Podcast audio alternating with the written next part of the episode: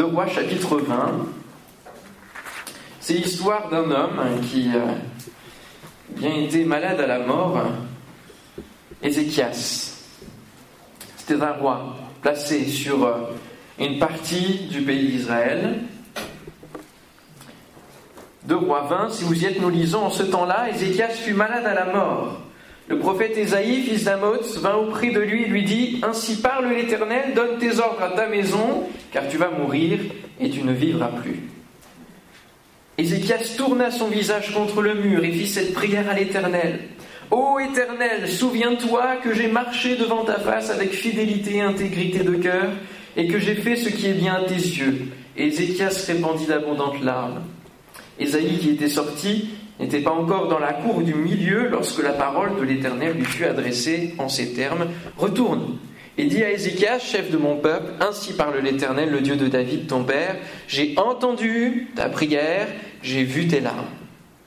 Voici, je te guérirai. Le troisième jour, tu monteras à la maison de l'Éternel. J'ajouterai à tes jours quinze années. Je te délivrerai, toi et cette ville, de la main du roi d'Assyrie. Je protégerai cette ville à cause de moi et à cause de David, mon serviteur. Ésaïe dit Prenez une masse de figues. On l'a pris et on l'appliqua sur l'ulcère, et Ézéchias guérit. Amen. Ézéchias avait dit à Ésaïe À quel signe reconnaîtrai-je que l'Éternel me guérira et que je monterai le troisième jour à la maison de l'Éternel? Et Esaïe dit, Voici de la part de l'Éternel le signe auquel tu connaîtras que l'Éternel accomplira la parole qu'il a prononcée. L'ombre avancera-t-elle de 10 degrés ou reculera-t-elle de 10 degrés? Ézéchias répondit, C'est peu de choses que l'ombre avance de 10 degrés, mais plutôt qu'elle recule de 10 degrés. Alors Ésaïe le prophète invoqua l'Éternel qui fit reculer l'ombre de 10 degrés sur les degrés d'Akaz où elle était descendue. En ce même temps, Bérodak Baladan, fils de Baladan, roi de Babylone, envoya une lettre et un présent à Ézéchias, car il avait appris la maladie d'Ézéchias. Ézéchias donna audience aux envoyés, et il leur montra le lieu où étaient ces choses de prix, l'argent et l'or, les aromates, l'huile précieuse, son arsenal et tout ce qui se trouvait dans ses trésors. Il n'y eut rien qu'Ézéchias ne leur fit voir dans sa maison et dans tous ses domaines. Ésaïe le prophète vint ensuite auprès du roi Ézéchias et lui dit Qu'ont dit ces gens-là Et d'où sont-ils venus vers toi? Ézéchias répondit Ils sont venus d'un pays éloigné, de Babylone. Ésaïe dit encore Qu'ont-ils vu dans ta maison Ézéchias répondit Ils ont vu tout ce qui est dans ma maison, il n'y a rien dans mes trésors que je ne leur ai fait voir. Alors Isaïe dit à Ézéchias Écoute la parole de l'Éternel. Voici les temps viendront où l'on emportera à Babylone tout ce qui est dans ta maison et ce que tes pères ont amassé jusqu'à ce jour. Il n'en restera rien, dit l'Éternel. Et l'on prendra de tes fils qui seront sortis de toi, que tu auras engendrés pour en faire des eunuques dans le palais du roi de Babylone. Ézéchias répondit à Ésaïe Écoutez bien, la parole de l'Éternel que tu as prononcée est bonne. Et il ajouta N'y aura-t-il pas paix et sécurité pendant ma vie? Le reste des actions d'Ézéchias, tous ses exploits et comment il fit les temps et l'aqueduc, et amena les eaux dans la ville, cela n'est-il pas écrit dans le livre des chroniques des rois de Juda? Ézéchias se coucha avec ses pères, et Manassé, son fils, régna à sa place. Amen. Voilà, il était important de lire euh, l'ensemble du chapitre pour bien mettre le contexte de l'histoire. À votre avis, de quoi on va parler ce matin? Allez. La maladie. Alors, du coup, faut plus articuler, excusez-moi, à cause des max. La guérison.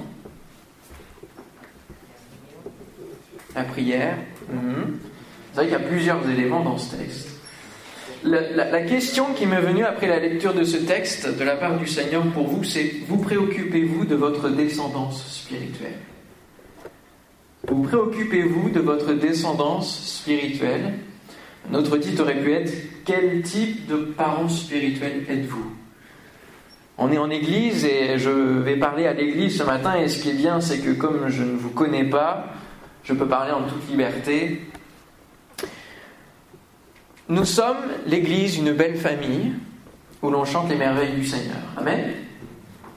Ça c'est l'église. Nous aimions chanter à une époque ce chant que j'aime la famille de Dieu, où tout le monde n'est plus qu'un, etc. Ils m'ont ouvert tout grand leur cœur. C'est un magnifique chant. Il faut que ce soit une réalité, n'est-ce pas? L'église locale, c'est comme une famille. On se connaît, euh, en tout cas vous, vous connaissez euh, plus que, que moi les uns les autres. Nous nous appelons frères, sœurs, assez aisément. Euh, nous aimons parler ensemble, chanter ensemble, nous entraider, nous encourager, nous critiquer. Bref, tout ce qui se fait dans une famille, au final. Une famille de sang. Et, comme les familles ne sont pas parfaites, bien l'Église n'est pas parfaite non plus. C'est là à cela que nous le voyons. Dans cette famille, il y a différentes générations. Il y a des jeunes dans la foi, des gens qui, sont arrivés il y a quelque temps et qui commencent à, découvrir la foi et à s'affermir. Il y a des, plus anciens convertis depuis, je dirais, excusez-moi l'expression, depuis le temps des dinosaures. Ils sont là depuis toujours dans l'Église.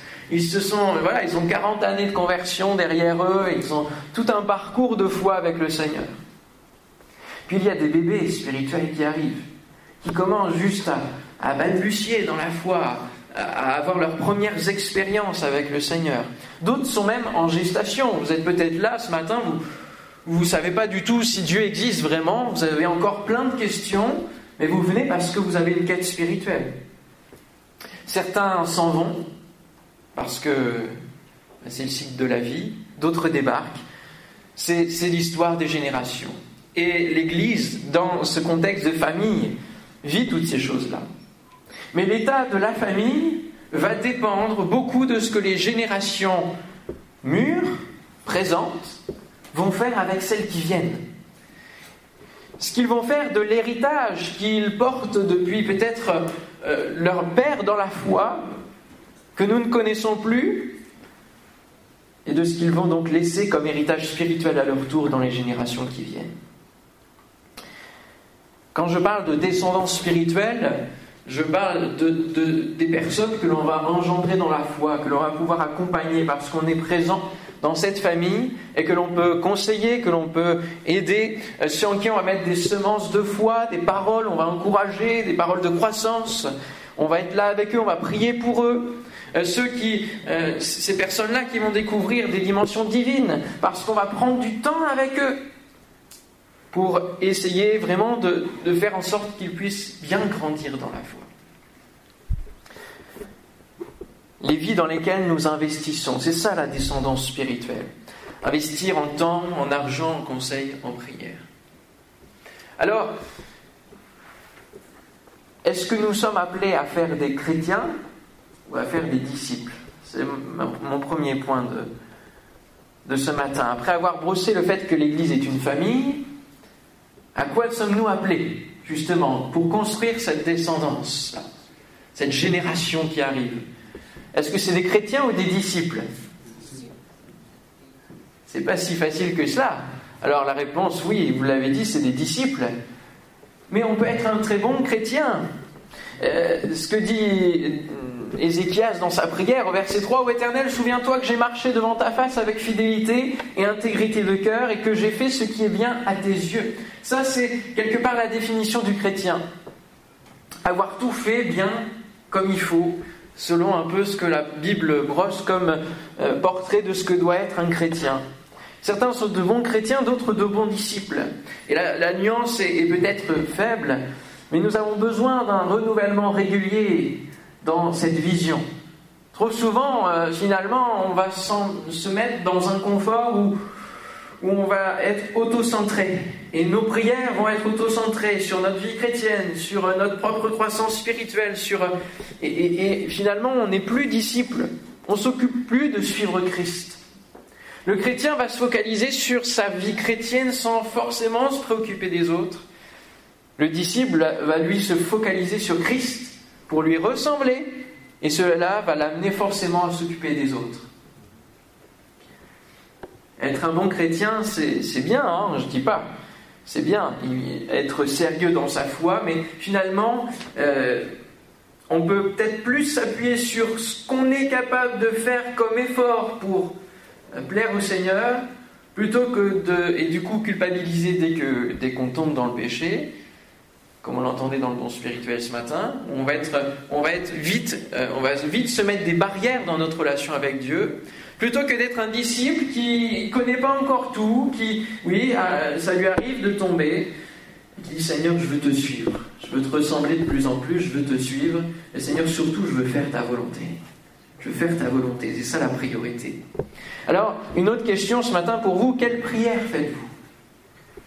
Quelle prière, quelle prière faites-vous? Priez, et je saurai si vous vous préoccupez des autres. À vous entendre prier, à entendre vos prières, je pourrais vous dire si vous vous préoccupez plutôt des autres plutôt que de vous-même. Quand on regarde la prière d'Ézéchias, bon, il s'occupe de lui. Hein. Ézéchias était un bon roi.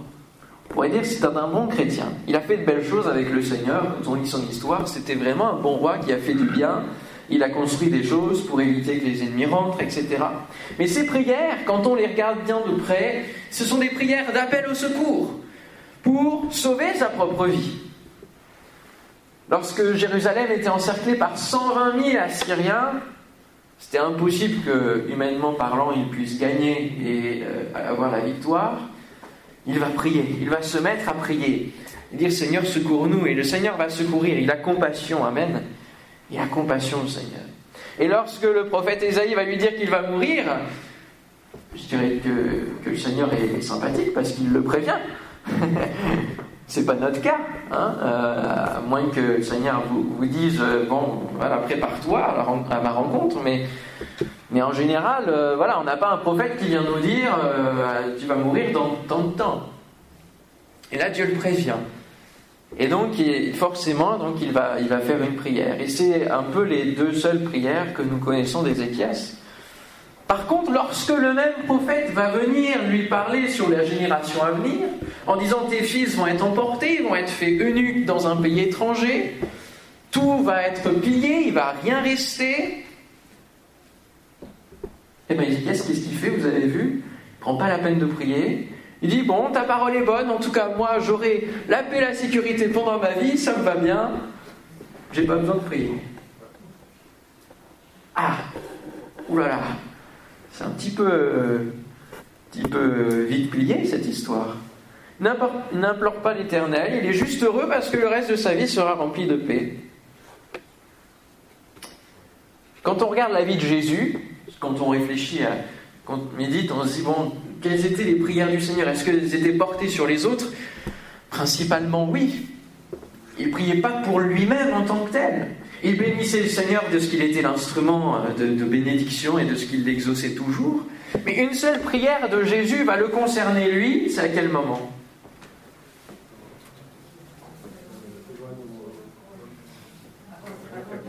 Avant la croix, oui. Dans le jardin de Gethsemane. Où là, il va, il va être quand même euh, angoissé. Il va dire Seigneur, que tu puisses éloigner cette coupe de moi.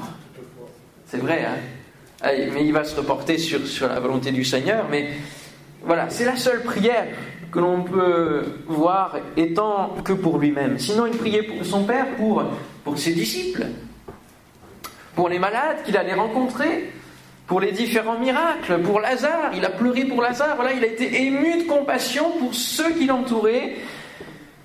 Et il investissait dans ses disciples. Il préparait sa descendance spirituelle. Pourquoi? Euh, pour que son ministère se prolonge une fois qu'il serait parti au ciel. Pour que son ministère se prolonge, il fallait qu'il investisse dans ces douze gars qui étaient euh, autour de lui, qu'il avait choisis, et puis aussi toutes, toutes les femmes qui étaient euh, accompagnantes. Il a investi dans toutes ces personnes-là. Et il a préparé, il les a enseignés, il leur a même donné des paroles qu'ils ne pouvaient pas comprendre, qu'ils comprendraient seulement quand il est, parti, mais il les a, il a pris du temps pour faire des disciples. Et il nous appelle à notre tour à faire des disciples, Matthieu 28, 20. Et non des bons membres de l'association cultuelle qui vont au culte tous les dimanches pour demander à Dieu de les bénir. je ne veux pas vous accuser. Hein. Ne me faites pas dire ce que j'ai pas dit. Hein. On peut prier pour nous-mêmes. On peut équilibrons les choses, le discours, on peut prier pour nous-mêmes, Dieu ne nous interdit pas.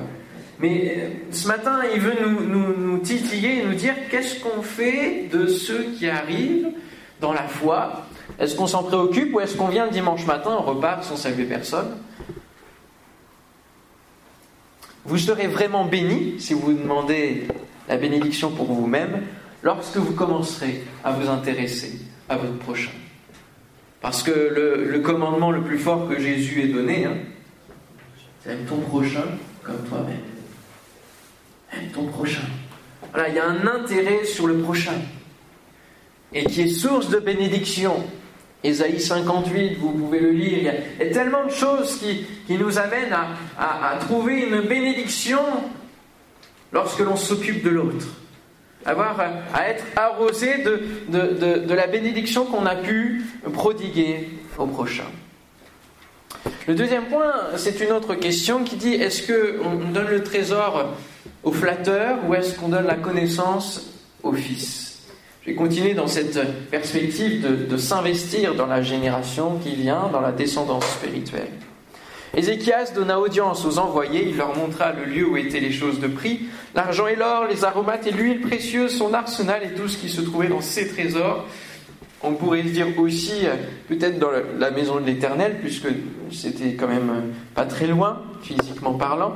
Il n'y eut rien qu'Ézéchias ne leur fit voir dans sa maison et dans tous ses domaines. Le livre des Proverbes nous enseigne sur l'enseignement transmis à l'enfant, tant sur le plan de la connaissance que sur l'éducation, hein, euh, des, limites à donner à l'enfant, et aussi sur les principes d'une bonne vie. Il y a plein de conseils très importants dans le livre des Proverbes. La Bible entière nous parle de l'importance de faire passer un message à la génération suivante de faire, de, passer le témoin, hein, comme dans les courses d'orientation. Il y a, euh, pas d'orientation, de relais, pardon, où on passe le témoin. L'autre prend. Et nous ne serons pas toujours sur cette terre, nous ne serons pas toujours dans l'Église. Et il est important de prendre conscience que nous avons un témoin à passer. À qui devez-vous le passer ce matin? Alors peut-être que c'est dans le contexte de votre maison, vos propres enfants, et ça c'est clair, qu'il y a une mission pour chaque parent à transmettre un témoin de foi à ses enfants. Mais laissez-moi vous dire que si vos enfants euh, regardent ce que vous faites ici et que ce n'est pas cohérent avec ce qui se passe à la maison, il n'y a aucun témoin transmis. Ça c'est clair. Mais ça peut être aussi dans l'église. Il y a des papas et des mamans dans l'église qui vont transmettre aussi un témoin de foi par leur exemple, par, par tout ce qu'ils peuvent transmettre à des plus jeunes, à un groupe de jeunes, mais pas que, à des jeunes dans la foi, comme je le disais tout à l'heure. Donc ça dépend plus forcément de l'âge. Et les papas et les mamans, euh, c'est pareil, ça dépend plus forcément de l'âge. Mais il y a quelque chose à transmettre. L'histoire d'Israël est remplie de leçons on va dire, flagrante sur les rois qui ont préparé ou non leur succession. Et on voit avec Ézéchias qu'il n'a rien préparé pour l'avenir. Il s'est contenté d'avoir la bénédiction sur sa propre vie et il n'a rien transmis après. Quand vous regardez l'histoire de Manassé, et j'aimerais euh, qu'on puisse lire, si vous voulez bien, euh, l'histoire de Manassé au chapitre 21, ça, suit, ça va être clair pour chacun d'entre nous. Manassé, d'ailleurs, ça veut dire quoi? Ça veut dire oublier. C'est dire la puissance de, de ne rien faire pour l'avenir. Manassé avait 12 ans lorsqu'il devint roi, et il régna 55 ans à Jérusalem. C'est long, 55 ans, surtout quand on ne fait pas ce qu'il faut. Sa mère s'appelait Etsiba, il fit ce qui est mal aux yeux de l'Éternel selon les abominations des nations que l'Éternel avait chassées devant les enfants d'Israël. Il rebâtit les hauts lieux qu'Ézéchias son père avait détruits. Il éleva des autels à Baal. Il fit une idole d'Astarté comme avait fait Akab, roi d'Israël. Et il se prosterna devant toute l'armée des cieux et la servit. L'armée des cieux, c'est euh, les corps célestes, c'est-à-dire euh, les, les puissances démoniaques. Il bâtit des hôtels dans la maison de l'Éternel, quoique l'Éternel lui dit c'est dans Jérusalem que je placerai mon nom. Il bâtit des hôtels à toute l'armée des cieux dans les deux parvis de la maison de l'Éternel, donc il y a une vraie profanation. Il fit passer son fils par le feu. Qu'est-ce qu'on fait de, la descendance spirituelle? Ou la, la descendance de chair Il observait les nuages et les serpents pour en tirer des pronostics et établit des gens qui évoquaient les esprits, qui prédisaient l'avenir. Il fit de plus en plus ce qui est mal aux yeux de l'Éternel afin de l'hériter. C'est un des pires rois que l'on peut lire dans la parole de Dieu. Un des pires. Un des pires. Et quand on lit, il évoquait les esprits, etc., sachez qu'en ce moment, il y a une recrudescence euh, dans, tous ceux qui, euh, qui, euh, sont proches des ados, etc., une recrudescence de consultation de voyance, de tout ce qui est cartomancie, etc. Hein, il y a des applications à tout ce qu'il faut pour, pour leur donner des, mauvaises voies, de mauvais éléments. Que faisons-nous de, notre, de la descendance? Et voyez la, précision à la fin du verset 6, afin de l'irriter. Donc il y a vraiment une volonté d'aller à l'inverse. Il mit l'idole d'Astarté qu'il avait faite dans la maison de laquelle avait dit à David et à Salomon son fils, c'est dans cette maison et c'est dans Jérusalem que j'ai choisi parmi toutes les tribus d'Israël que je veux à toujours placer mon nom. Je ne ferai plus errer le pied d'Israël hors du pays que j'ai donné à ses pères, pourvu seulement qu'ils aient soin de mettre en pratique tout ce que je leur ai commandé et toute la loi que leur a prescrite mon serviteur Moïse.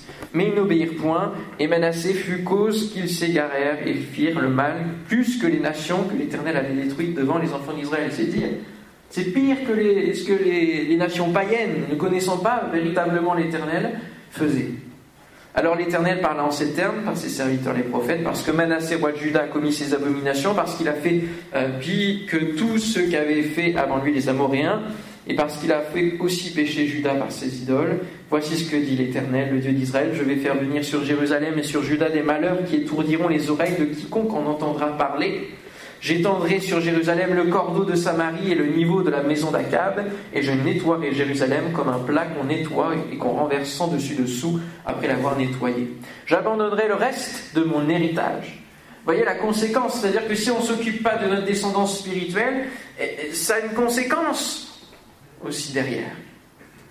J'abandonnerai le reste de mon héritage et je les livrerai entre les mains de leurs ennemis, et ils deviendront le butin et la proie de tous leurs ennemis, parce qu'ils ont fait ce qui est mal à mes yeux, et qu'ils m'ont irrité depuis le jour où leurs pères sont sortis d'Égypte jusqu'à ce jour. Ça me fait penser à ma propre histoire où je, ayant été enseigné dans, les voies du Seigneur dès, dès mon plus jeune âge, j'ai évité plein de déboires de la jeunesse, plein de tentations, parce que quand on est jeune, on veut tout découvrir. On veut de l'adrénaline, on veut des sensations fortes. Mais avec Dieu, on a des sensations fortes.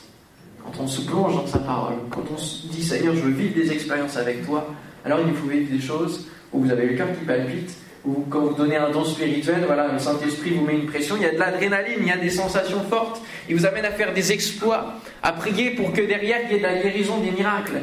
Mais euh, si je n'avais pas suivi ces voies-là, et c'est un choix personnel parce que euh, mon frère, ma soeur ont aussi euh, eu ces voies-là et ils n'ont pas forcément fait les mêmes choix. Eh bien, j'aurais peut-être vécu et connu des choses qui n'auraient pas plu au Seigneur et il m'aurait fallu peut-être des épreuves pour revenir à lui. Tandis que là, en restant attaché au Seigneur, je suis resté. Finalement, j'ai alors, je ne vais pas dire que je n'ai pas péché, hein, je ne suis pas Jésus. Mais il y a des choses que je n'ai pas connues et qui ne m'ont pas détruit. Qui n'ont pas détruit mon corps, qui n'ont pas détruit mon esprit, euh, mon intelligence même. Parce que entre les drogues, entre la cigarette et toutes ces choses-là, ça, vient de nous détruire. C'est fait pour nous détruire. C'est fait pour nous détruire. Et finalement, même, les relations sexuelles, je n'ai pas connu avant le mariage.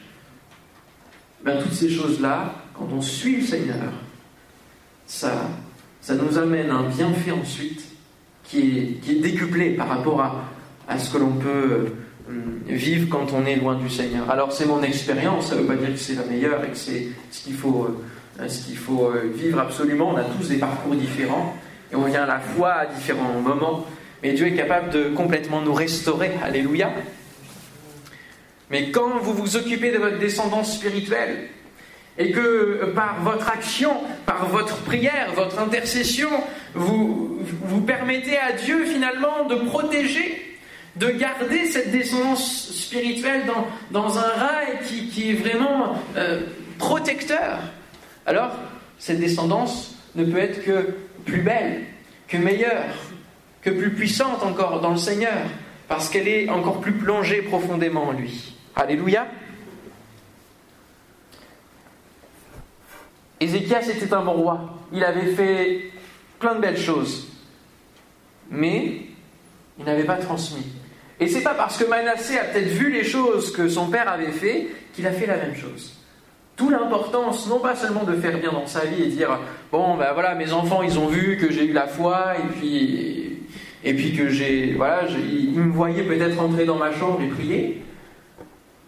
Non, il y a une transmission. À un moment donné, il faut parler, il faut communiquer, il faut accompagner. Et euh, c'est euh, euh, mon troisième point. Alors, j'ai, du coup, comme je suis parti sans mes notes, j'ai oublié des choses, je vais vous les dire quand même, entre deux, parce que c'est important. La question, une fois qu'on a lu ce chapitre 21, c'est que voulez-vous pour votre Église? Pour votre maison? Est-ce que vous voulez la bénédiction ou est-ce que vous voulez la souffrance à répétition parce que personne n'apprend de personne, parce que personne ne parle à personne? Est-ce que c'est un esprit de division qui plane de génération en génération? Est-ce que c'est... Qu'est-ce que vous voulez? Car la génération d'après Manassé n'a pas été belle non plus. Si vous lisez Amon, ça a été encore... Euh, encore la foi. Et d'ailleurs, Amon, c'est le prénom d'un dieu égyptien. C'est-à-dire que Manassé change même la puissance des prénoms et donc euh, la, puissance de la destinée, puisque c'est un dieu égyptien.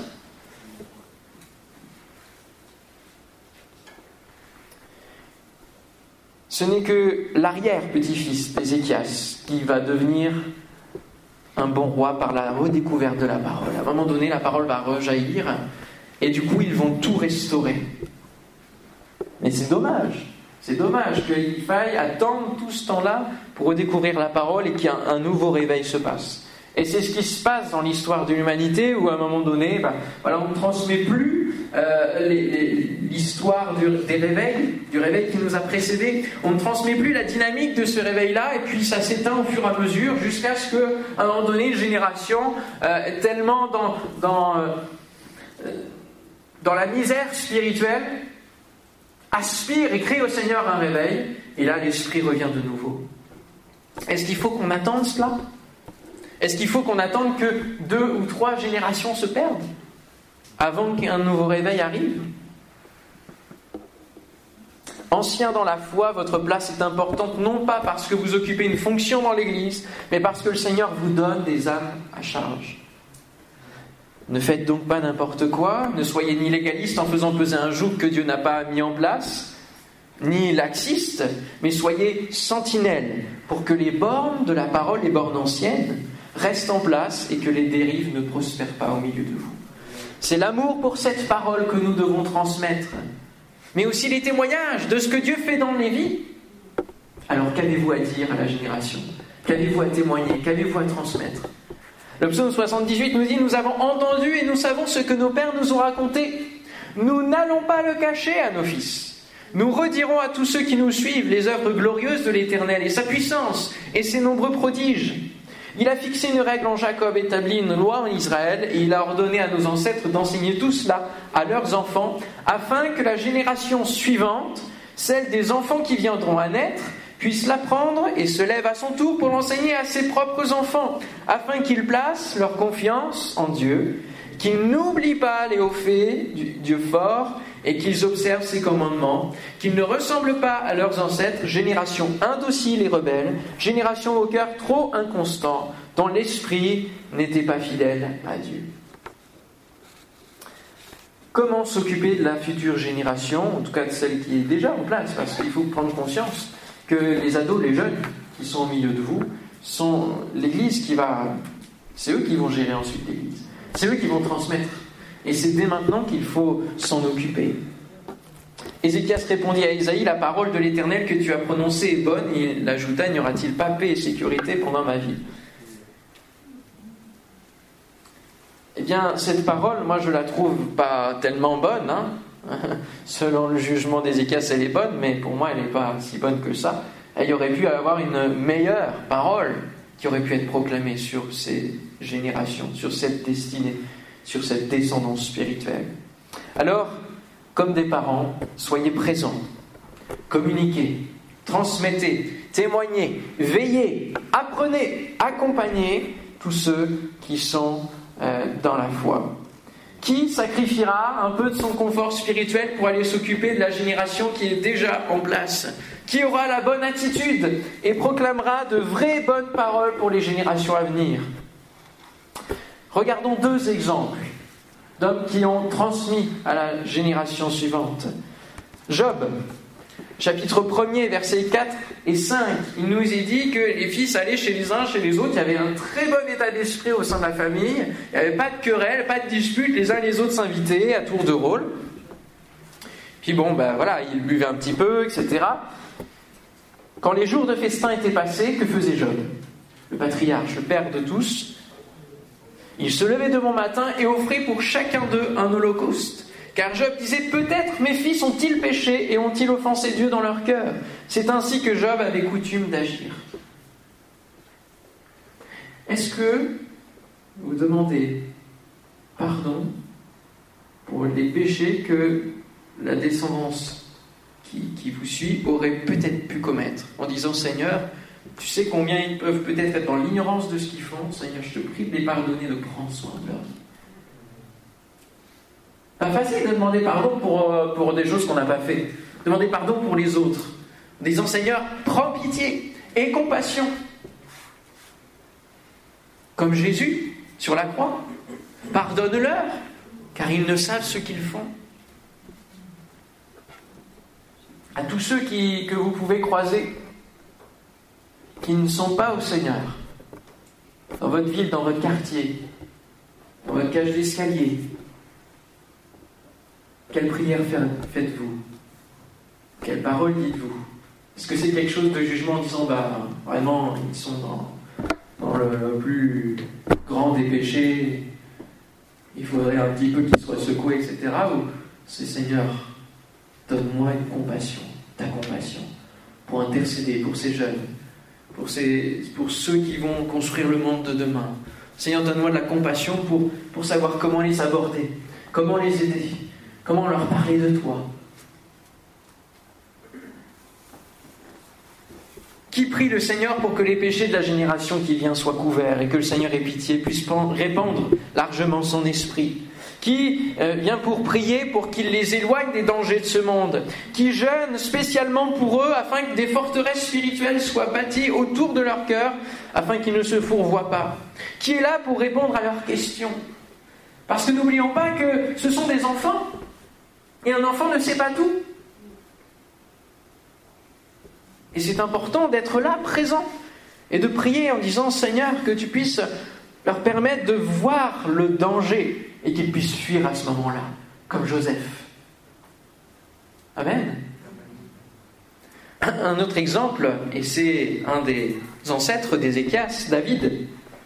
Un chronique 22.5, David disait Mon fils Salomon est jeune et d'un âge faible, et la maison qui sera bâtie à l'Éternel s'élèvera à un haut degré de renommée et de gloire dans tous les pays. C'est pourquoi je veux faire pour lui des préparatifs. Et David fit beaucoup de préparatifs avant sa mort. Il ne pouvait pas bâtir la maison de l'Éternel, il, avait versé trop de sang. Il n'était pas un exemple dans tout. Et il a su le dire Salomon. Il n'était pas un exemple dans tout, il a su le dire à Salomon, il a su préparer les choses. Et il y a une importance dans la prière, la prière de fond, alors que même les jeunes euh, de votre famille ou, de l'Église ne savent pas que vous priez pour eux et que vous intercédez pour eux. Mais croyant que Dieu à, entendre ses prières et, protège. Il y a cette action de prière, mais il y a aussi des préparatifs d'un autre ordre. Ici, David a préparé des matériaux pour construire la maison, le futur temple. Et il est important de préparer également des matériaux pour construire les futurs temples du Saint-Esprit qui seront au milieu de vous. Amen.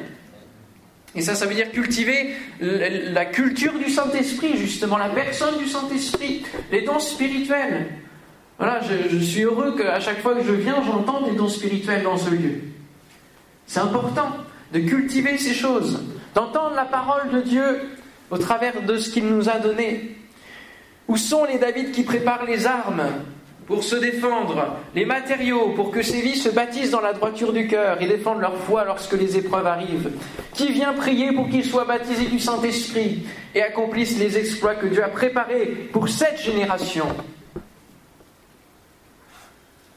Paul dira à Tite, je termine, toi, au contraire, parle selon ce qui est conforme à l'enseignement authentique. Dis aux hommes âgés d'être maîtres d'eux-mêmes, respectables, réfléchis, pleins de force dans la foi, l'amour et la persévérance. Qu'il en soit de même des femmes âgées, qu'elles aient un comportement digne de Dieu, qu'elles ne soient pas médisantes ni adonnées à la boisson, qu'elles s'attachent plutôt à enseigner le bien, qu'elles conduisent ainsi les jeunes femmes à la sagesse en leur apprenant à aimer leurs maris et leurs enfants, à mener une vie équilibrée et pure, à être des maîtresses de maison bonnes et actives, à être soumises à leur mari, ainsi la parole de Dieu ne sera pas discréditée.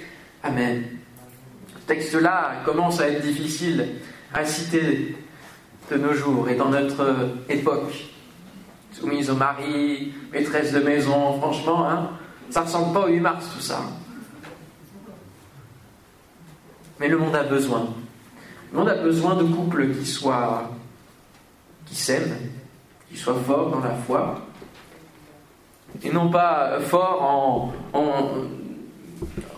en, ne comprenant pas le, mot de soumission. Je sais que Frère Surez vous a parlé de ça il n'y a pas tellement longtemps, j'étais là, j'ai aussi entendu, donc je ne vais pas refaire ce qu'il a dit. Mais euh, il faut bien comprendre ce mot de soumission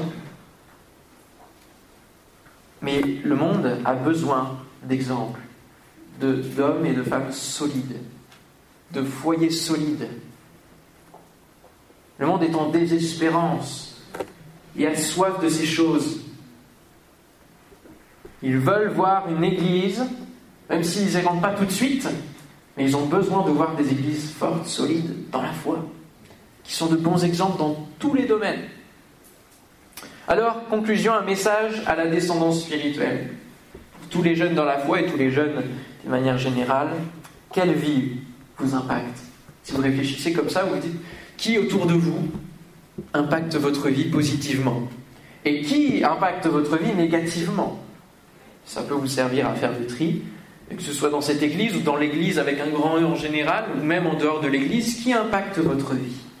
Non pas par une apparente piété, mais par des actes qui reflètent Christ. Ne mettez pas toute votre confiance, toute votre confiance dans des hommes, parce qu'un jour, forcément, vous serez déçus. Mais sachez discerner ce qui vient de l'homme et ce qui sort de la chair et ce qui vient du divin dans les personnes qui vous impactent. Parce que ça ne veut pas dire qu'à un moment donné, vous êtes déçu par, cette personne-là, que vous pensiez euh, vraiment bien, que, tout est faux et qu'il faut lever le poil contre Dieu en disant bah, vraiment, euh, si c'est ça euh, être chrétien, je ne veux pas. Non, faites le tri. Faites le tri, examinez ce qui est bon et retenez-le. Afin de continuer de voir Dieu tel qu'il est et non tel que les hommes le manifestent, le présentent. Faites de ces éléments et de votre exemple suprême, à savoir Christ, celui en qui nous ne sommes jamais déçus, le modèle de votre vie afin d'investir vous aussi dans les générations qui viennent. Je prie que chaque Église vraiment prenne conscience qu'il nous faut transmettre maintenant aux enfants et en faire la priorité au milieu de l'Église. Et prendre en compte et en prendre soin. Bien souvent, nous sommes trop dans notre monde d'adultes, entre guillemets, et nous ne sommes pas assez dans la simplicité de la foi de l'enfant. Et nous devons être accessibles. Alléluia. Amen. Alors, vous préoccupez-vous de votre descendance spirituelle? Personnellement, mais collectivement, c'est la question de ce matin. Je vous invite à prier ensemble. Seigneur, je te demande ta grâce, ta bénédiction pour toutes ces paroles qui ont été dites. Seigneur, tu sais combien nous avons le pouvoir d'entendre mais de ne pas retenir. Seigneur, je te prie que tu nous aides à retenir ces éléments. Et Seigneur, que ces paroles, ces versets, qu'une seule parole qui a pu interpeller, qui correspond à un besoin de vie, Seigneur mon Dieu, puisse rester maintenant dans ce cœur et puisse euh, amener une transformation au nom de Jésus. Que pendant cette semaine, Seigneur, tu nous amènes à réfléchir, à nous poser ces bonnes questions et à pouvoir mieux investir dans cette descendance spirituelle dans les générations qui viennent. Je te prie pour cette Église d'une manière particulière. Que tu puisses, Seigneur, vraiment amener euh, au-delà des masques et de tout ce protocole, amener euh, une communion fraternelle, que tu puisses amener euh, des pères et des mères dans la foi, des anciens qui vont prendre soin, Seigneur, de, tous ceux qui peuvent arriver, même débarquer. Seigneur, tu sais combien parfois ça peut faire peur ou, de se dire, ben, je ne les connais pas, je ne vais pas aller vers eux. Seigneur, je te prie que tu puisses vraiment former un peuple solide, fort, et qui sait investir pour l'avenir, au nom de Jésus. Alléluia. Amen. Je vous invite juste à vous lever quelques instants si vous voulez bien. Et juste demander le, prénom de la personne qui est autour de vous. Voilà, ça, ça vous évite de trop parler, mais juste le prénom. Et, vous allez demander au Seigneur sa grâce. Alors ça peut être une, deux personnes. Et on va prier les uns pour les autres. Amen. Pas besoin de, savoir peut-être un sujet ou quoi, mais juste le prénom. Déjà qu'on se connaisse par nos prénoms, c'est important. Et on va prier, d'accord? Ça, ça, marche? Et on va élever la voix au Seigneur en disant Seigneur, prends soin. Prends soin de Marie-Claire. Alléluia, prends soin de Woody. Amen. Seigneur, nous voulons ensemble élever la voix et commencer à mettre en pratique ces choses, Seigneur, que tu puisses favoriser la communion encore. Et Seigneur, tu poses ta main sur toutes ces personnes, Seigneur, sur tous ces frères et sœurs en Christ. Seigneur, merci de prendre soin, Seigneur, sur vraiment de prendre soin de chacun. Tous ceux qui se sentent peut-être seuls au sein même de l'Église. Seigneur, que tu leur donnes des pères et des mères qui vont aller les voir au nom de Jésus. Seigneur, que tu donnes euh, des, cœurs d'intercesseurs, des gens qui vont se mettre à prier, à jeûner, prier chez eux dans la semaine régulièrement, pour que l'Église soit fortifiée, pour que l'Église soit encouragée, pour que la génération qui arrive soit, soit protégée. Seigneur mon Dieu, viens mettre ta compassion, ton esprit de compassion au travers de la puissance de ton esprit. Viens Seigneur donner à ton peuple de préparer Seigneur des préparatifs spirituels, que tu communiques des dons spirituels à ceux qui ont soif, que tu baptises de l'Esprit au nom de Jésus. Seigneur, tu sais quels sont les besoins actuels, Seigneur, dans chacune des vies.